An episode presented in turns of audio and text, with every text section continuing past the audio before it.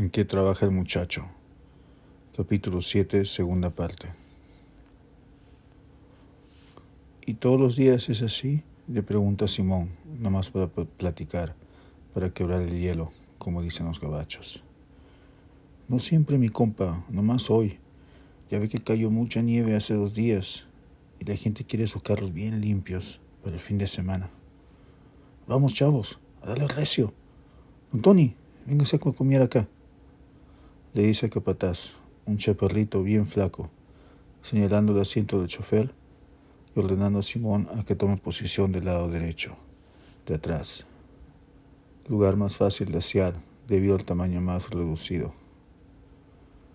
Una innumerable cantidad de carros de varios modelos pasan por las mangueras aspiradoras, trocas, deportivos, de colección, etc. Muchos, sobre todo los de los viejitos, están pulcros, pero en la mayoría impera la inmundicia adentro de ellos. Chetos, papitas, golosinas crocantes de bebés picadas, envolturas de chocolate y de hamburguesas. El olor a químicos que mandan los spray en la cadena y del que se usa manualmente para espallar la parte inferior de los lados laterales de los vehículos impregna todo el ambiente, a tal punto que una continua llovizna, parecida a una garúa, pero de jabón con agua, cae todo el tiempo. Luego de un par de horas trasladan a Simón a hacer la labor de esprayar con agua, a pedido de un trabajador con más tiempo, cuyos pulmones ahogados y ojos irritados Seguramente pide un reposo. Así, mi compa, déjele enseño, le dice el jefe de la línea, demostrándole cómo echar el spray en las partes más percudidas del carro. Inmundicias que las máquinas automáticas son a veces incapaces de hacer. Rápido, mi amigo. Time is money. Time is money. Después de un rato, Simón decide quitarse la sudadera debido a la humedad y al alzamiento de las temperaturas internas y externas. Cada vehículo que llega es como un desfile, no solo de los diferentes modelos, sino también de distintas personas y personajes.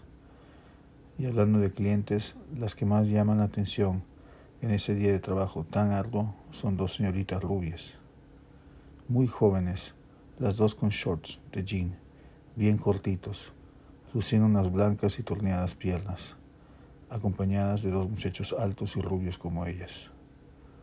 Los empleados, casi todos varones, paran su incesante labor por unos breves momentos para admirar a esas chicas que parecen salidas de una película de Hollywood. Una vez que se alejan las admiradas muchachas, uno de los empleados, un viejito flaco y risueño, se avienta una rola de los huracanes que estaba de moda en esa época. Y esta noche se me antoja para dormir en tus brazos. Don Tony, un señor chicano, con una barriga perfectamente redonda, no les hace mucho caso y se mantiene callado, a diferencia del capataz, que con una sonrisa de zorro le pregunta, ¿qué, don Tony? ¿A poco no le movieron el tapete a las güeras?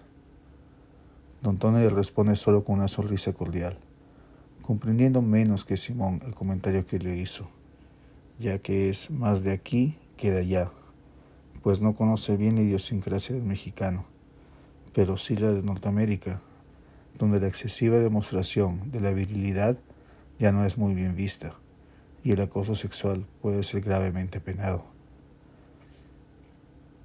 A Simón sí le llamaron la atención las güeras. Empieza a soñar en ese instante con poder ingresar algún día a la universidad o al college y poder alcanzar ese ansiado sueño americano en la forma de un diploma, útil para una profesión bien pagada. Sin embargo, para empezar se conformaría al menos con la degustación de una o más norteamericanas durante ese forzado trajín que es el estudio universitario. Por eso mismo, a darle, como le sigue diciendo el jefe de la línea, y ahorrar para salir de ese hueco pestoso donde vive y recaudar un dinero para empezar el semestre escolar. No sin antes pasar por el examen de GED.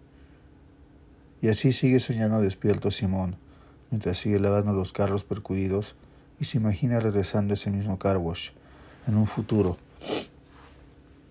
pero no como empleado, más bien como cliente bien forrado, con un buen carro, una esposa colorada con cabellos rubios y dos mocositos malcriados. Poco antes de las seis, hora en la que se cierra el lavado de autos, llega una troca Ford negra, enorme e imponente, como un elefante, de donde baja un hombre mexicano, vestido con una ropa vaquera bien limpia y elegante, y empieza a repartir propinas a cada trabajador. Dice, yo sé que los manejadores se roban sus propinas, por eso ahí les da una lanita a cada uno. Que Dios me los bendiga, como me ha bendecido a mí, dice y se retira. A Simón le cambian esos dos dolaritos. Al menos ya tengo para dos Whoppers esta noche. Y luego aguantar hasta el viernes cuando me entreguen el cheque. Piensa, ya que aquí le pagan cada ocho, todos los viernes pariente, como le dijo el viejito, con aspiraciones de cantante romántico, dejando un poco perplejo a Simón, quien aunque nunca fue muy listo en las matemáticas, trata de encontrar significado a esa frase. Ya falta poco para el cierre y para aplacar al inquieto estómago. A comer, ir a la casa, dormir, alistarse para otro día de trabajo. Porque como le dijo el capataz antes de despedirse, ni modo, hay que aprovechar cuando hay jale. ¿Quiso norte, primo? ¿O ya no? Véngase mañana a las nueve, a darlo otra vez, para sacar para los frijoles.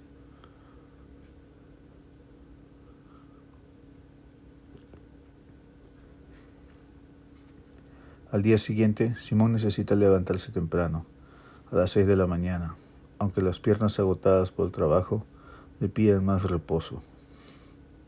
Y sus manos y pies estén aún arrugaditos del agua y jabón que le entraron por los poros de modo consistente el día anterior. Una vez que se toma un tazón de cornflakes con leche, se alista para el largo itinerario hacia el otro lado de la ciudad.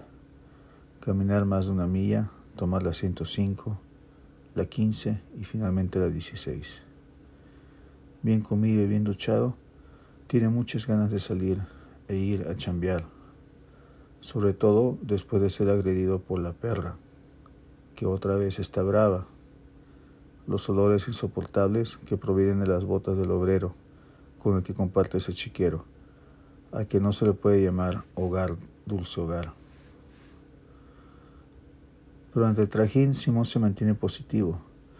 Lo espera, pues, según él, un trabajo de 40 horas, aunque sea por el pago mínimo de 5 dólares por cada hora de su tiempo.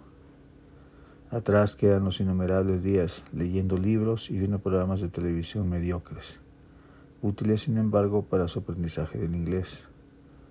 Una vez que llega al jale, se encuentra con una línea de trabajadores, esperando que les den permiso para marcar tarjeta. Go ahead and punch in, Tony, le dice la manejadora al señor con el que trabajó Simón un día antes, indicándole a que marque tarjeta. What time can I punch in? le pregunta Simón a la manejadora, tratando de lucir su conocimiento de la lengua anglosajona delante de la raza. Todavía no, le contesta ella, muy seca, mirando su reloj de mano y luego retirándose a la oficina.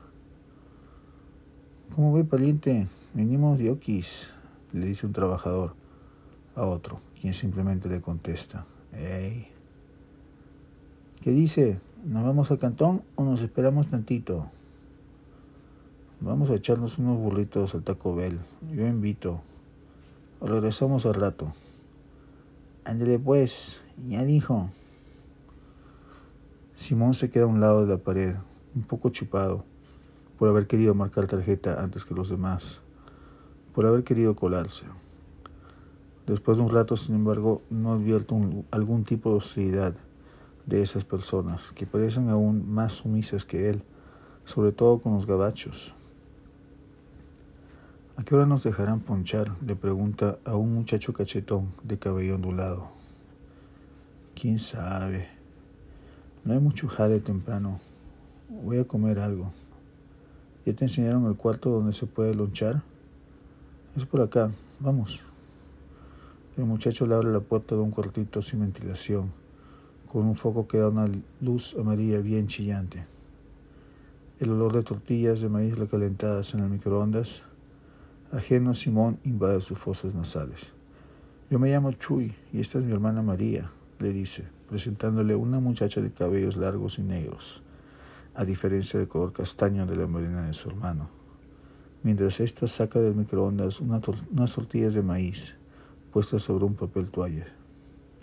Mucho gusto. ¿Ya almorzó, joven? ¿Gusta un taquito de carnita? No tenga pena, le dice la chica. Sí, gracias, le contesta Simón, sin vergüenza, sabiendo que está más misio que Siddhartha Gautama y que de otro modo tendría que aguantarse el hambre hasta regresar a casa. Hay que aprovechar y comer ahora. Más tarde va a llegar el jale y ya no nos va a dar la chance, le dice Chuy. Como eso de las 12, la manager da permiso a todos a marcar tarjeta, una vez que se forma una línea de vehículos afuera. A Simón esta vez le toca trabajar en la parte del frente, lugar donde se secan los automóviles después de ser lavados. ¿Y cómo hacen para que les alcance el dinero si no hay mucho jale? le pregunta Simón a Chuy, mientras los dos secan con unos trapos celestes un carro recién bañado. Tenemos dos o tres jales, carnal. Yo trabajo de lavaplatos por las noches. ¿Qué es carnal? le pregunta Simón. Pedazo de carne, le contesta Choi, dibujando una sonrisa en su rostro y dos hoyitos en sus pómulos redondos. Ah, atina a decir Simón, mientras limpia el polvo del tablero. No te creas, güey, carnal significa hermano. ¿Cómo le dicen en Perú? Hermano, nomás, le dice cerrando la puerta del pasajero. Ready, grita Chuy, con el brazo en alto, una vez que acaban de sacar el vehículo. ¿Qué hubo, mi Chuy? Le saluda un muchacho moreno de más de seis pies de alto, pero con una cara y un cuerpo gordito, como el niño. ¿Qué pasó, Dumbo? le dice Chuy. A ver, dame chance de tomar la línea. Están muy huevones ustedes. Mira nomás cómo se les están juntando los carros, le dice al tal Dumbo, el tal Dumbo, quien efectivamente tiene unas orejas bien grandes. Chale, o sea que te quiere chingar todos los tips, pinche Dumbo, le dice Chuy. Ya, güey, quítese, le dice, imponiéndose sobre él, debido a su monumental masa corporal, y recibiendo el ticket y los dólares del cliente, propina que conchudamente se embolsilla. Luego se aprecia a tomar las riendas de jefe de línea, haciendo que Chuy tome la limpieza de toda la parte trasera de cada vehículo. Ándele, compa, más rápido, no sea huevón, le dice Simón, después de haber limpiado algunos carros, no muy satisfecho del ritmo de trabajo del peruano, quien siendo siempre el último en terminar de secar los coches, se queda con un nudo en la garganta, ofendido por el modo en que lo denominó sin saber el significado exacto de esa palabra en la jerga mexicana. No le sale ni una palabra para poder defenderse, intimidado además por el tamaño de semejante manganzón, con brazos de gorila que le llegan casi hasta las rodillas. Ya cálmate, Dumbo, ¿no es que es nuevo? le dice Chuy. Shit, se queda siempre último. Yo creo que lo hace porque quiere recibir los tickets de chingarse las propinas.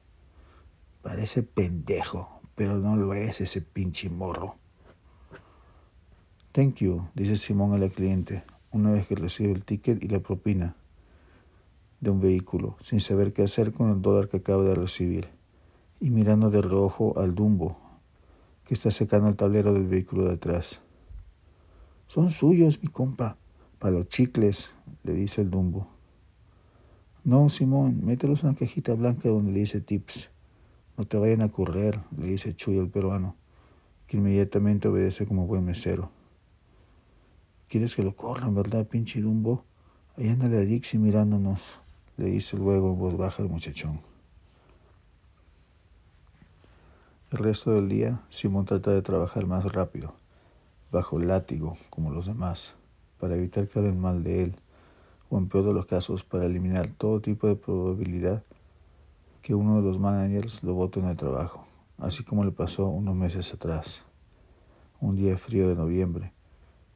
Cuando su experiencia como busboy en un restaurante chino en el centro de Denver duró solo unas escasas horas, que se podrían contar con los dedos de una sola mano.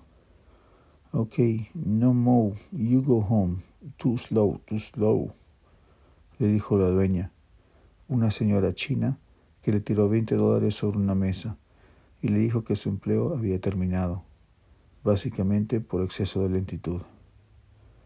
Ese día detestable terminó muy mal, con una lluvia de patadas por parte de un lunático alcoholizado en la oscuridad de la noche y de las calles de Aurora. No voy a caer más. No voy a caer más, piensa, mientras sigue secando y limpiando los carros, a una velocidad que hasta él mismo le sorprende, y sobre todo a un ritmo continuo, como de las hormigas obreras. Así mero, mi compa. No se me agüite, chingado, le grita el dumbo.